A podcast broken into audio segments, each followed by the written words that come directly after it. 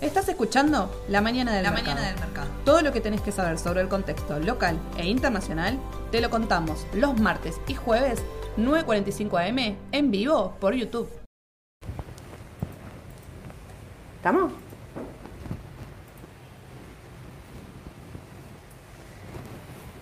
Hola a todos, muy buenos días. ¿Cómo les va? Bienvenidos a la mañana del mercado. Hola Ale, ¿cómo va? Buen día Sole, buen día a todos. ¿Todo bien? Bien, todo bien. Bueno, me alegro.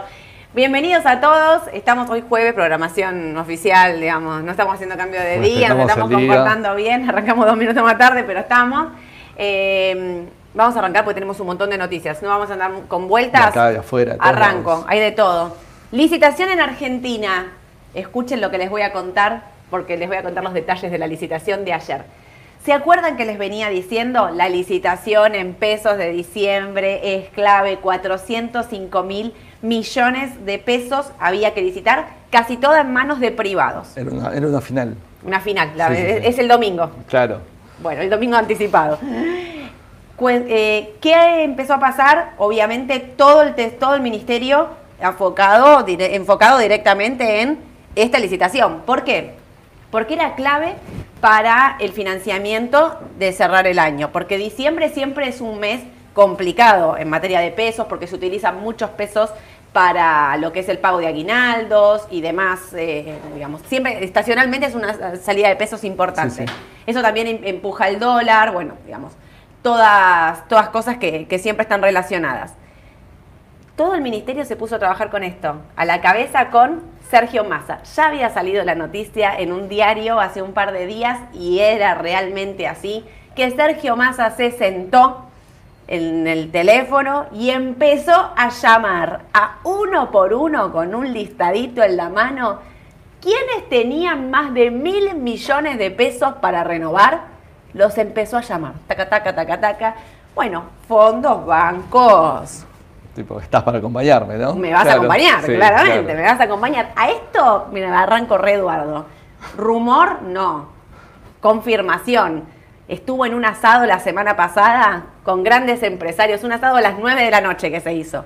Grandes empresarios, todos los sectores, sector financiero, el campo, eh, la industria, eh, Gaby, de la bolsa, digo, todos los sectores sentados en esa mesa, eran como 11 personas aproximadamente, así que, bueno, y de acá venía el tema de la licitación. Necesito que me acompañen en la última licitación del año porque necesito financiamiento neto positivo para cerrar con el FMI la última El, el- el último el, envío. último envío de Sí, fondos. Era clave. Bueno, demostrando una vez más su poder, recibió ofertas, escuchen lo que les voy a decir, eran 405 mil millones por 1.200.000 Sí, sí, pesos. fue terrible. Una cosa impresionante, una locura lo que consiguió. No agarró todo, hasta hizo selección. Claro. Agarro lo que Por me conviene, voy por tasa y corto donde quiero. Corto donde Claro. quiero, me doy Sí, el sí, sí. lujo de decir hasta acá sí y todos ustedes no. Pero quedó, quedó atractiva dentro de toda la tasa. Sí, ¿no? quedó bien, Sí, sí. quedó bien. La verdad es que quedó bien porque te voy a contar el porcentaje de lo que licitó. Pero escúchenme una cosa, obtuvo un financiamiento neto por 360 mil millones de pesos. Una locura, una bestialidad. Estamos diciendo que las, en noviembre no había podido hacer un rollover del 80, o sea, del 100%. Había licitaciones de ciento y pico de mil millones de pesos que no llegaba a licitar.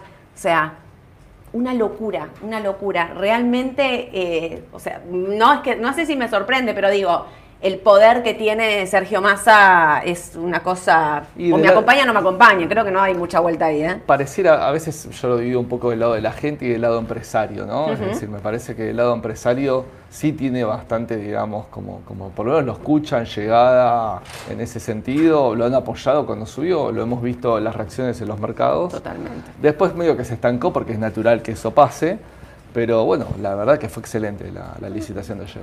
Miren lo que licitó. Ocho instrumentos. Está bien. Ocho instrumentos cortos, largos. Hizo, hizo un mix. O sea, no hizo la de la otra vez de poner una, un dólar linked a junio y decirle hagan, agarren el canje y qué sé yo. O sea, él había jugado su primera carta donde el mercado no lo había acompañado por eso esta vez se puso firme. Ocho títulos, ¿sí? Emitió una Lelite, que esto a mí es siempre lo que me sigue haciendo ruido. Una Lelite con vencimiento el 30 de diciembre. ¿Hoy es? Sí, es muy corto. ¿Qué son? 15 días. Sí, Hoy es sí. 15, 15 días. Que es exclusivo para los fondos comunes de inversión. Nadie más puede entrar que ellos. Después eh, reabrió dos letras eh, a descuento, que son la del 31 de marzo y la del 28 de abril. Una letra ajustable por ser, que es a abril también, con vencimiento en marzo y abril 2023, que integran, eh, que integran el programa de creadores de mercado. Por otro lado, hubo tres reaperturas de los bonos TB23, T2B3 con vencimiento abril y julio y el TB27 con vencimiento en 2027. Este TB27 es un instrumento a tasa fija al 2027. Cuando me preguntan a mí cuál es la forma de arreglar todo este mundillo de, de papeles de colores que tenemos en el corto plazo, es esto, es patear la, la- la- la pelota con una tasa alta, obviamente, pero bueno, no, tampoco es tan alta cuando la ves. ¿eh? 2027, o sea, patear la pelota bien para adelante. Yo creo que eso están probando y siguen intentando para desarmar eh, la bola de, de- de- de deuda en pesos del corto plazo. No, sí, de es esa. Y abrió un nuevo bono eh, que es atado al dólar estadounidense, exclusivo para importadores registrados en AFIP y aduana con vencimiento en abril 2023. Estos eran los ocho instrumentos que había. De los sete- del millón doscientos mil que mil doscientos millones de pesos que entraron, finalmente tomó 770 millones, 770 mil. Y te voy a contar que el 62% estuvo representado por el instrumento a tasa fija. Eh, es- 62% Importante. fue a la tasa fija, el 1% a la tasa variable y el 37% restante a instrumentos indexados, entre ellos el 20% indexado por ser y el 17% indexado por el tipo de cambio oficial. Asimismo, el 99% correspondió a instrumentos con vencimiento entre 2022 y 2023 y el 1% restante a instrumentos con vencimiento en 2027. O sea, lo que está demostrando ahí claramente es, ¿entraron a la tasa fija? ¿Por qué entran a la tasa fija? Esto que yo les vengo diciendo, compren TO23, ¿por qué entran a la tasa fija? Porque si el Banco Central llega a bajar la tasa, lo Sí. que están haciendo es asegurar tasa Claro, alta. Y si la inflación está bajando, es a comprar tasa alta a marzo, abril del año que viene. que ya amagó y mencionó en algún momento que si la, la inflación iba a empezar a bajar un poquito, bueno, iba a empezar a bajar las tasas. Exactamente. Lo, lo ha deslizado en algún comentario. Exactamente. Entonces, bueno, la licitación entonces un recontra éxito impresionante. Mm, eh, esto, a ver, todos estos pesos que fueron ahí, los saca del mercado, tendrían que hacer que el dólar no, no suba. Pero atentis, porque ayer que ya circulaba la noticia de que la licitación era muy buena, el dólar igual había revertido la baja y había empezado a subir. Así que Sí, me sí. parece muy importante esto que está pasando para ver qué pasa con el dólar hoy. Sí, sí, y también en el blue, que el, el comportamiento es distinto, es difícil, siempre lo decimos, pero estaba por los 3.15 y de repente saltó 4 o 5 pesos, 3.19, 3.20. Sí. Es decir, es como que en general, después lo del dólar se lo asumió de esa forma. Exactamente. Pero bueno, la licitación entonces, un éxito pasado el problema, bueno, tenemos el problema del domingo ahora, tenemos que, ya está, pasó lo peor. Pero bueno, ¿se acuerdan que el otro día también les dije? Están todos abocados a la licitación porque es prioridad. Cuando pase la licitación, van a girar la página y con qué van a empezar? Con el intercambio de información, que fue lo que ya se firmó y ya tiene fecha. Estábamos por arrancar el vivo y llega Edu corriendo y me dice, tengo un rumor, tengo un rumor. Así que lo voy a contar yo. Edu, para los fanáticos de Edu que me preguntan, viene la semana que viene, ¿eh? porque Edu tiene muchas vacaciones, quiero que sepan esto, por eso no viene tan seguido. Pero la semana que viene lo obligué, viene, viene a estar martes y jueves va a estar La con sección nosotros. chimentera del mercado. La sección Sí, sí. chimentera va a venir con todo, aparte, imagínate, antes de la Navidad va a venir con todo. La sección de intercambio de información que se firmó, que se recuerdan que no estaba publicado en el boletín oficial, bueno, finalmente lo publicaron, no en el boletín oficial, pero sí publicó Estados Unidos, digamos, cuál fue el acuerdo que firmaron. Les voy a ir por lo importante. Entra en vigor el primero de enero del 2023. Ya. Esto quiere decir que la información llega al 2024. Esto quiere decir, me decía Edu, escúchame, me, me cuentan, o me, no sé qué, no sé dónde lo escuchó, quién se lo dijo, quién lo llamó por teléfono mientras estaba viniendo, de que hay muchas probabilidades de que no salga el blanqueo antes del 31 de diciembre. ¿Por qué? Porque si la medida entra en vigor a partir del 1 de enero, No puedes anticiparte. no vas a estar haciendo, no vas a estar Claro. corriendo aparte en el Congreso, viste que hay una parte que están en Qatar y que se tienen que poner de acuerdo, que se están medio ahí como siempre matando, no van a estar corriendo contra reloj, contra algo que no lo necesita ya. Así que atentos con esto. Y otra cosa que sí se supo realmente ahora es que en el intercambio de información, no sé si me lo anoté o no, pero igual me lo acuerdo de memoria, es como les dije el otro día, cuentas bancarias y cuentas en brokers, entra toda esa información, no saldos y no movimientos, solamente dividendos y rentas que tengas en la cuenta. Entonces la FIP, cuando tenga esta información, lo que va a tener que hacer es tipo un estudio de por qué Ale ganaste 10 dólares, cuántos dólares tenés, porque no van a saber cuántos dólares tenés en esa cuenta. Claro. Van a saber que tuviste un dividendo o una ganancia una- de una renta de 10 dólares, por decir, ¿no? Entonces tienen que investigarte. Es un chino. Sí, sí, sí.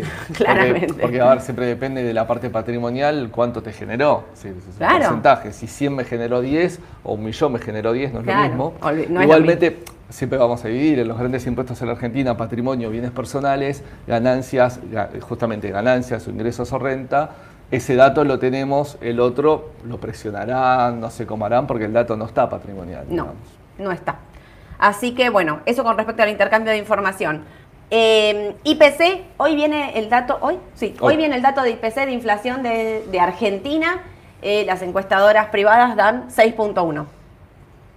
Sergio Más había dicho menos. Sí, sí, Quería sí, menos. sí.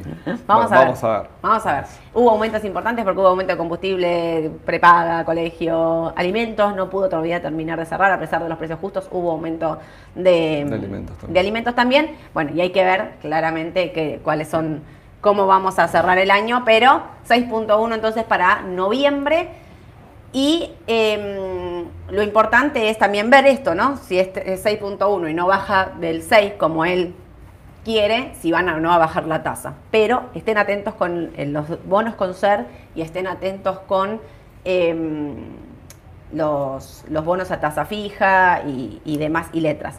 Vieron que yo siempre les digo, ojo con la deuda en pesos, ojo con la deuda en pesos. La licitación esta, si bien afloja las tensiones y las presiones sobre el mes de diciembre, miren que el 2023 está recargado. O sea, no quiero ser aguafiesta, pero viene con todo, todos los meses altísimos vencimientos en pesos. Así que este estrés que tuvimos en diciembre, creo, no en enero, pero a partir de febrero lo tenemos todos los meses. Febrero explotado, Sí, sí, ¿eh? sí. Creo que en enero tomó un poco más de dinero ahora, gana un poquito más de días y terreno, arrancamos capaz el año un poco más tranquilos, pero ya tiene que estar pensando en trabajar en febrero, marzo, abril, que ahí Ya. empiezan sí, vencimientos Pará, no se va a poder poner a llamar todo el año a gente No, por no, no, teléfono. o sea, O poner disquito, hola, soy Claro. Sergio Massa, te hizo que tenés que acompañarme. Sé. claro. Escuchame una cosa, esto de Sergio Massa, eh, y que justo que Cristina no va a ser candidata a nada, es como, ¿cómo lo ves? Políticamente. No lo sé, porque viste que el peronismo a veces muta y hay distintas ramas y distintos perfiles y Sí.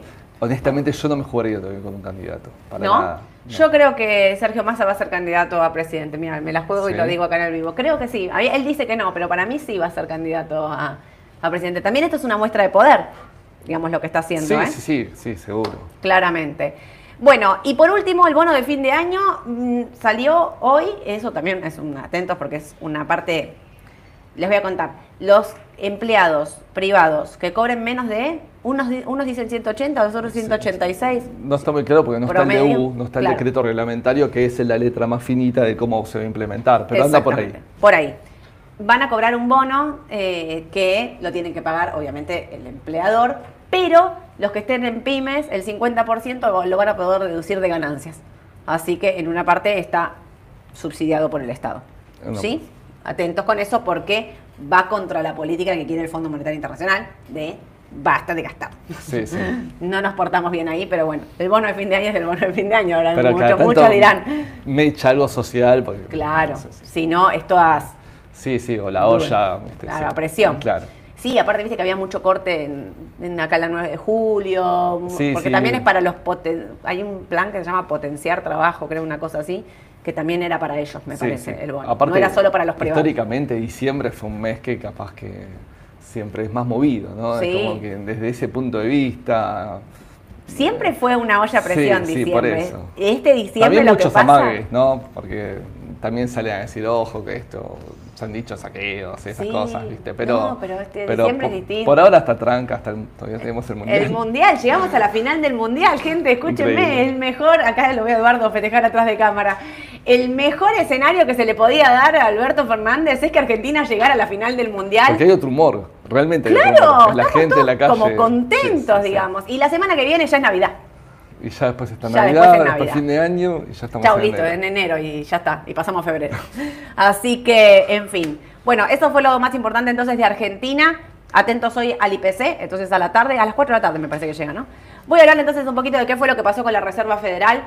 Eh, hicimos el vivo el lunes. El martes vino el dato de inflación, Sí. vino re bien, los mercados ahí de entrada dispararon, empezaron a subir. Una euforia bárbara. Euforia, 4% los Sí, índices y con el pasar de las horas, tic, tic, tic, tic, tic, tic, tic, escalerita, terminaron positivos, pero con, sí, ahí- pero no, no era el principio para nada. una sensación amarga. Dejó. Sí, sí, sí, sí. Ayer llegó Powell, nuestro amigo Powell de la Reserva Federal, y cortó toda la alegría, dijo, señores, esto está mal, digamos, subió la tasa a 50 puntos, que era lo que el mercado estimaba, pero fue muy duro en las proyecciones a futuro, dijo que la inflación obviamente está muy por encima del proyectado y al número al que tienen que llegar, dijo que no va a parar hasta combatir la inflación, dijo estas palabras que a mí me llamaron mucho la atención. Eh, ¿Dónde está? La proyección. Eh, ¿Dónde estoy acá? A pesar de las mejoras favorables como el crecimiento, el gasto y la producción, eh, la producción modestas, Powell indicó que le sigue re- preocupando que las ganancias laborales sean demasiado sólidas y que la tasa de desempleo sea demasiado buena para la lucha de la Fed contra la inflación. O sea, está diciendo sí, sí, que el mercado laboral es demasiado bueno. Lo que está diciendo es que la inflación, él está apuntando al sector del consumo puntualmente. Entonces, como le vienen bien los datos, vieron que acá decíamos, bueno, un buen dato de desempleo, ojo, porque a Powell se le prende la alarmita ahí en su escritorio. Un buen dato de eh, PBI, o sea, todos datos buenos. Entonces dice, yo puedo seguir siendo agresivo en la, en la suba de tasas, porque Estados Unidos no está en recesión, algo que es discutible por los números, si está en recesión o no. Pero lo que sí afirma es, yo tengo margen para seguir subiendo la tasa y no voy a parar y voy a ser agresivo porque los datos me acompañan. Y sostenido 2023. eh, No, no va a ser enero, febrero, marzo. Yo creo que, lo decíamos antes, creo que hasta mitad de año seguro, me parece, es una opinión mía, y hay que ir viendo. Exactamente. Eh, y bueno, nada, eh, bajaron Igual la fue buena, la inflación fue buena. La inflación Los fue muy buena. Fue muy buena Fue los muy datos. buena. En todos los niveles de inflación. Todos. Es decir, eh, en las distintas mediciones que hacen, eh, en todas fue buena. Pero bueno, entonces atentos, el mercado hoy estaba bajando, ayer bajó fuerte, hoy está bajando. No llega todavía a soportes claves que podríamos haber visto bastante más bajo del- de los tres índices de Estados Unidos, me estoy refiriendo puntualmente del Standard Poor's, del Dow Jones o del Nasdaq. Están, digamos, el Standard Poor's estaba 2.96, 2.95, no sé cuánto está ahora en el pre, pero digo, son valores igual, 2.94. 3.94, perdón. Eh, son valores que estamos, digamos, lejos de los soportes y de los mínimos que habíamos visto hace ya un par de semanas largas. Sí, no hay grandes sobreventas todavía en esos indicadores, o los MACD muy dados vuelta, la verdad que está todavía medio ahí porque estuvo lateralizando días antes, viste que, que subió un poquito un día, bajó otro día poco y estamos siempre en el mismo camino. Exacto. Bueno, ahora está reaccionando un poco a la baja con lo- la conferencia de ayer. Vamos a ver hoy y mañana y los próximos días a ver cómo se Y otra cosa, viste que diciembre está siempre el rally navideño. ¿No hay rally, rally navideño este año? Nos queda una semana para Navidad, digo. Sí, ¿No hay? eso, eso mueve consumo aparte. ¿Sí? Por eso. No. No hay mucho. No hay. No hay mucho espíritu de rally navideño, así que atentos con eso. Pero bueno, otra cosa, bancos centrales, todos subiendo la tasa. Inglaterra subió la tasa, eh, Suiza también todos eh, atacando lo mismo, todo el tiempo lo mismo, ¿no? O sea que la inflación, que es la más alta de los últimos años, eh, Inglaterra igual también subió su tasa a 50 puntos, no le hizo 75, porque ellos también sostienen que el mercado está muy dañado. Ellos sí dicen que el mercado está muy dañado, que hay una recesión muy fuerte en Inglaterra y que esto lo que va a hacer es que, mm, digamos, que tenés que controlar la suba de tasas para no seguir afectando al mercado laboral. Ellos en eso son muy distintos su opinión a lo que dice el presidente de la Reserva Federal. Tesla. De Banco Central no me queda más nada. Sí, que habla hoy eh, Lagarde. La del Banco Central Europeo va a estar hablando hoy, vamos a ver qué dice, la letra chica también, la, inflación de la zona euro era alta, pero la última vez había sido un poquito por debajo de lo, estimado, así que vamos a estar atentos a la zona de euro. Igual em, bajaba todo Europa también por lo que estaba pasando, lo que dijo ayer el de la Reserva Federal. Tesla, Tesla no para de bajar, los que tienen Tesla lo saben perfectamente. Está vendiendo acciones Elon Musk, no para de vender. Em, vendió acciones por 3.6 billones esta semana. Durante tres días, Tesla alcanzó su nivel más bajo desde fines del 2020. Las acciones bajaron ya un 60% hasta la fecha, con una capitalización de mercado por debajo de la marca del medio billón de dólares, ya que los inversores, bueno, están cada vez más preocupados obviamente por la compra de Tesla, de, perdón, de Twitter. Él había dicho que la compra de Twitter no iba a afectar a los consumidores, de, a los accionistas de Tesla, y no solamente dijo eso, sino que había dicho que iba a utilizar Twitter para que le dé ganancias a los accionistas de Tesla. Bueno, el 28 de abril había dicho que no iba a vender más acciones de Tesla y vendió. El, en agosto dijo que no iba a vender más acciones de Tesla y volvió a vender. Y ahora dijo, bueno, nada, sigue, vendiendo. O sea, como que el público también le empieza a descreer un poco, ¿no? Porque vendió un montón. En el 28 de abril, eh, el multimillonario hizo una promesa similar en agosto, descargó 7.9 millones de acciones por valor de alrededor 6.9 mil millones de dólares. Dijo que era importante evitar una venta de emergencia de las acciones de Tesla. Bueno, eh, no paró en octubre también, más vendió 4 mil millones de todos modos entre el noviembre. Digo, está haciendo una venta muy grande de acciones. Atentos, yo sé que muchos de ustedes la tienen. Es una empresa, vos la, has analizado por Fundamental, que estaba cara con su price earning, pero bueno, es una empresa que siempre había tenido un price earning por... Yo, yo creo que pasa un poco eso, me da la sensación. Me parece que no creo que él esté como en contra de su propio negocio, su propia visión, de su propia creación, de alguna forma de decirlo, Tesla tiene realmente mucho para prometer, no es, no es una mentira esto. Yo creo que sí se ha pasado, para mí, no mucho, demasiado de rosca. No sé si históricamente esos price earnings se han llegado en otros papeles, habrá sido contados con los dedos de una mano.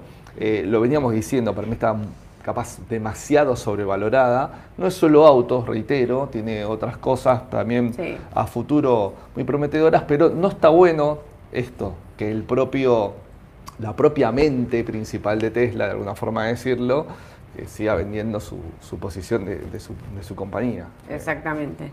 Pero bueno, y para cerrar voy a cerrar con Brasil, Brasil que está totalmente destruido, me sorprendió muchísimo, no me esperaba esta baja en Brasil realmente, estaba viéndolo con Edu antes de arrancar, eh, me decía, bueno, igual estamos cerca de soportes. El EWZ en 26 dólares y Petrobras en 9 dólares son valores importantes. La baja de ayer, ¿a qué se debió?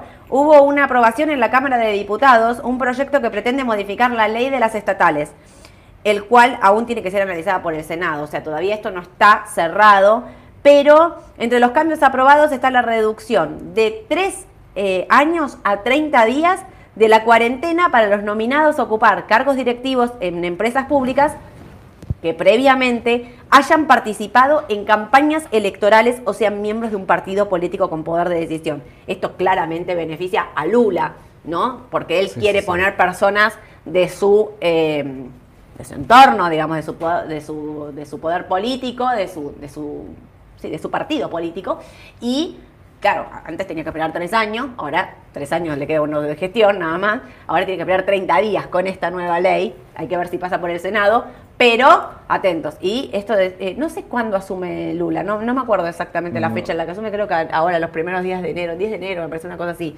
Hay que estar muy atentos a ver cómo avanza. Va a venir de visita por acá, ya lo dijo. Sí, ya dijo que iba a venir. Eh, eh, lo que pasa es que también hay un tema, él se está encontrando que tiene un disenso en algunos focos que son muy importantes y que le van a generar combate y, y- y ve un problema capaz de gobernabilidad.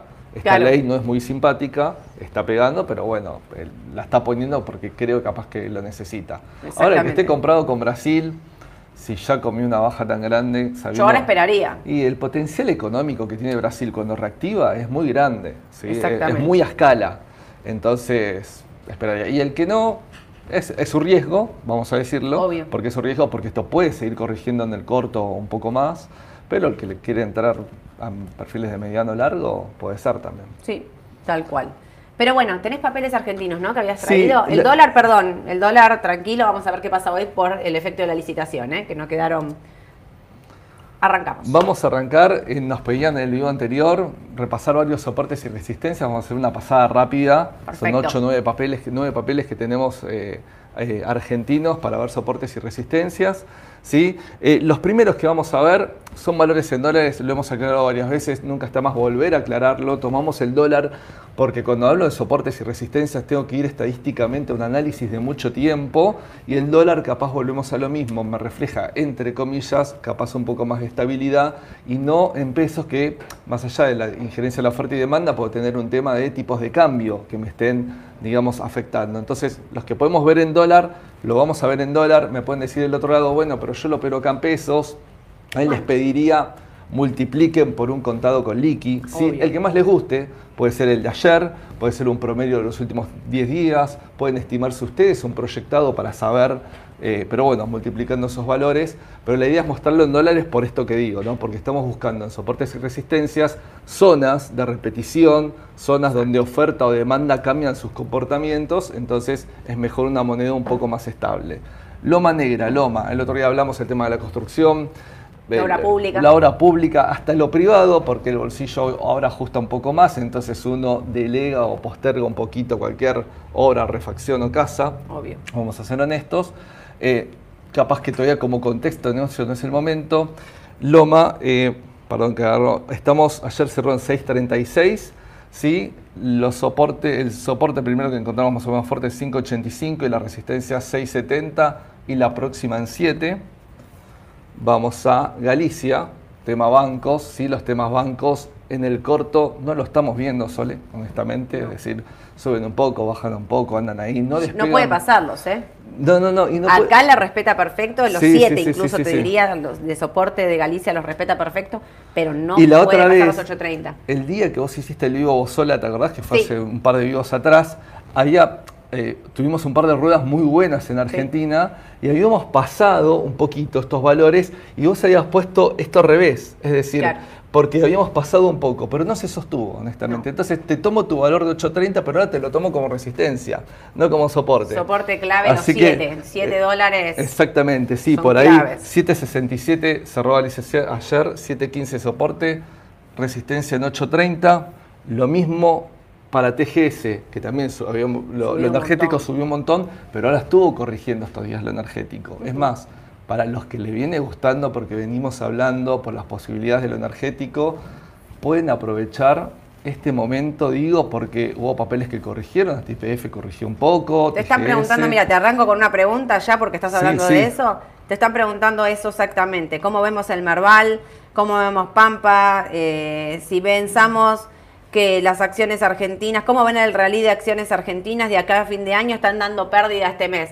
Bueno, Bueno, esto justamente corrigió mucho. Corrigió mucho estas últimas ruedas, ¿sí? Entonces, puede ser por varios factores. La incertidumbre, el tema de que todavía no sabemos qué va a pasar con la deuda, eh, por algunas decisiones también políticas económicas, porque había subido mucho también y es normal, natural que el mercado tome ganancias, baje, pero yo creo, no sé si compartís, sigo viendo, por ejemplo, el sector energético que nos Sí. están preguntando, a mediano o a largo, como bueno. Obviamente en el corto, la volatilidad de las noticias, los vaivenes, aparte ya estamos entrando en clima electoral, casi no Obvio. tenemos definiciones de candidatos, pero el clima está, está instalado. Obvio. Bueno, mi ley creo que es el único que está definido. Pero después, digamos, eh, Eso puede en el corto tergiversar un poco. Yo vuelvo antes a los bancos, todavía no los veo, tienen un tema, un tema de deuda grande también con el Estado, con el central. Eh, necesitamos brotecitos verdes como para que los bancos van a ser los primeros a reaccionar ante eso, siempre pasó así, pero todavía no aparecen. Entonces, Pero yo puedo hacer un paréntesis en Sí, eso sí, que vos obvio. estás diciendo. Yo, así como compré mucho tiempo antes IPF, que la compré, empecé a recomendarla creo en 4 dólares y bajó a 3 y casi me me comen cruda, me la banqué, la banqué, me la banqué y después siguió, yo empezaría a mirar el sector financiero. Sí, pues los precios están bastante bajos, Están- obvio. Para mí tienen, no sé, obviamente no tienen todo en precio, el Sí. riesgo alto que tienen, porque tienen papeles de colores real de todos los colores. Sí.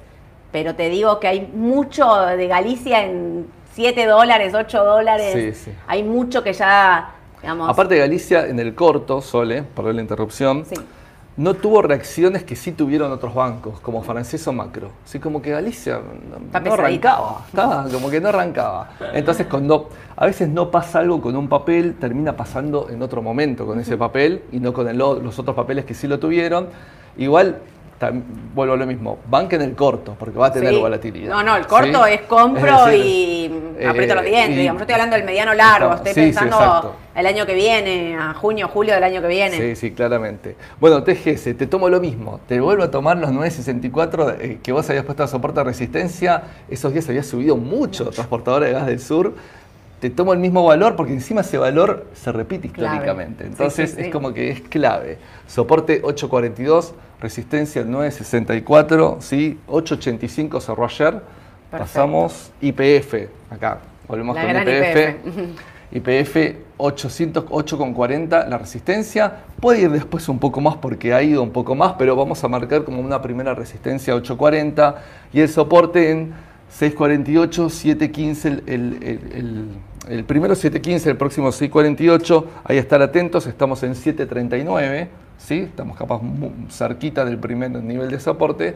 Vamos a ver en esta corrección estos días a ver qué pasa. ¿Hace con- cuánto que viene lateralizando IPF en estos precios? O sea, Sí, venimos sí, hablando sí. de IPF y venimos mencionando todo el tiempo los mismos valores, 730, 840, pipipi. Sí. Así nos pasó. No, y de un momento rompió y rompió para arriba y con volumen dijimos, bueno, va a seguir porque... Me acuerdo del festejo de Edu. Sí, esto es estadístico, ¿sí? El AT Obvio. es estadístico. Obvio. Cuando rompe y con volumen y se sostiene un par de ruedas, podemos decir sigue la tendencia.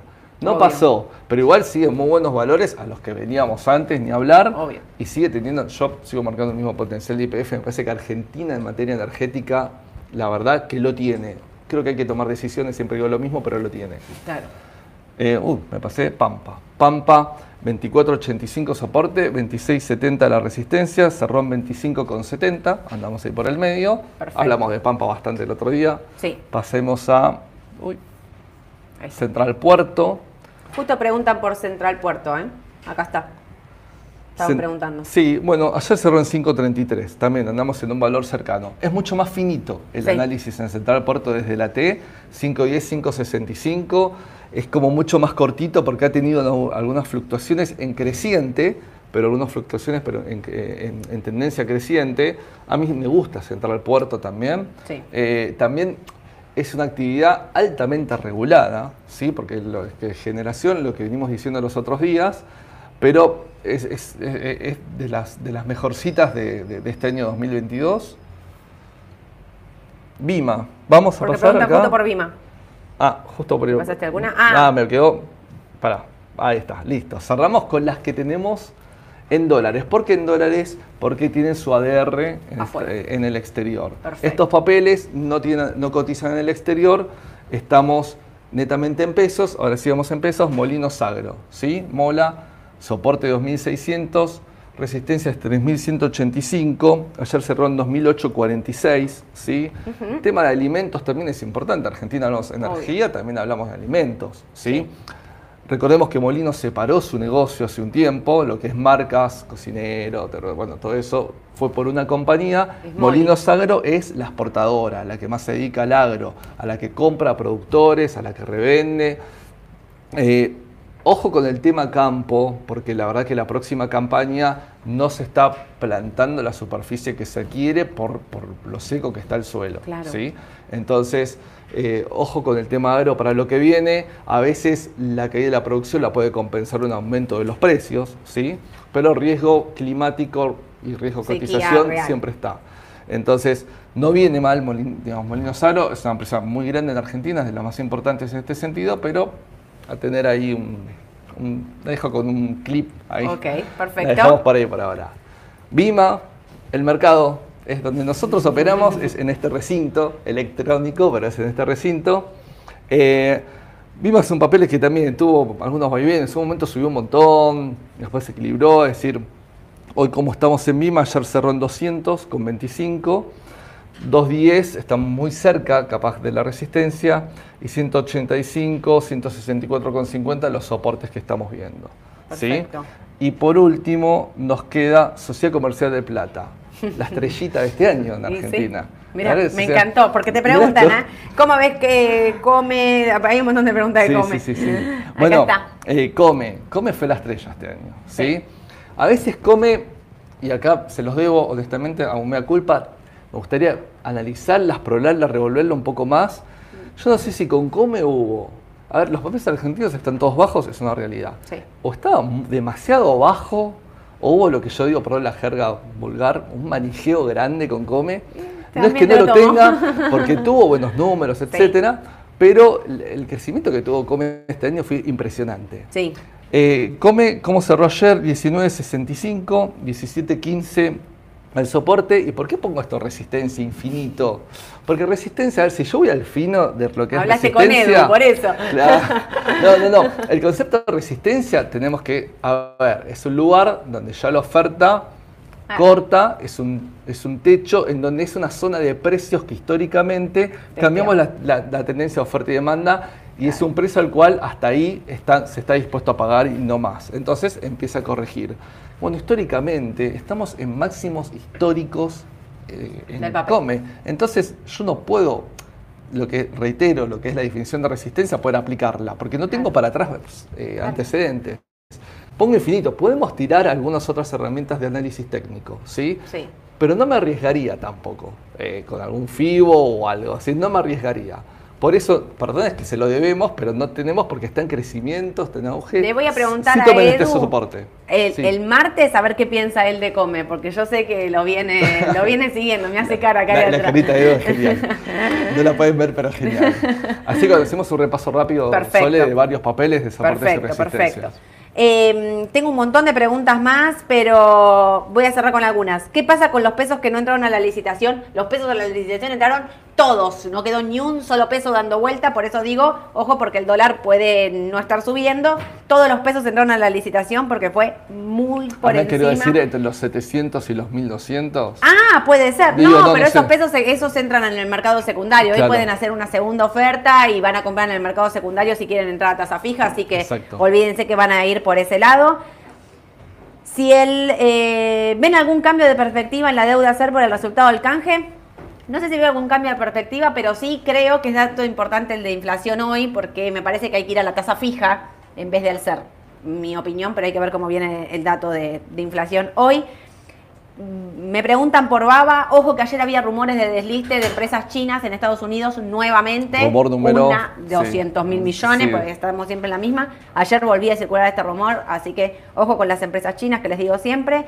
Si el acuerdo con USA tiene vigencia desde enero 2023, ¿cuándo se envía la información y sobre qué mes? Bueno, si entra en 2023 el acuerdo, van a hacer un corte en septiembre de 2023 y la información viene en el 2024. Eso es lo que estaba diciendo hoy. Habría Sí, que sí. ver. Preferiría tener la letra chica del boletín oficial escrito, pero digo, supuestamente sería de esta manera. Bueno, voy cerrando porque son y Bueno. 40. Los que no nos pudieron ver en vivo, entonces, eh, en un ratito se sube el audio en Spotify.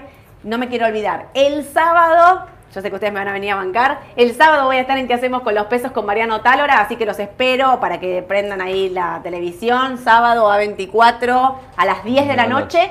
Así que los que no pueden ver, después seguramente vamos a subir un video en YouTube con lo que estemos contando. Me queda decir que vamos a Argentina el domingo, que hoy Qué Raba... nervios, qué nervios. Sí, por favor, no quiero pensar. Que hoy nos vamos, nos vamos a festejar el fin de año, así que seguramente en redes vamos a estar subiendo fotos del festejo. No, no me queda nada más, nada, termino, más. termino acá, atentos al dato de inflación y a ver qué pasa con el dólar después de esta semana, super licitación. semana que viene viene Edu. Viene Edu, así que los fans de Edu, vénganse con todo, que seguro se viene con una así de chimentos, olvídense. Les deseo a todos que tengan un excelente día. Chau, chau. Chau.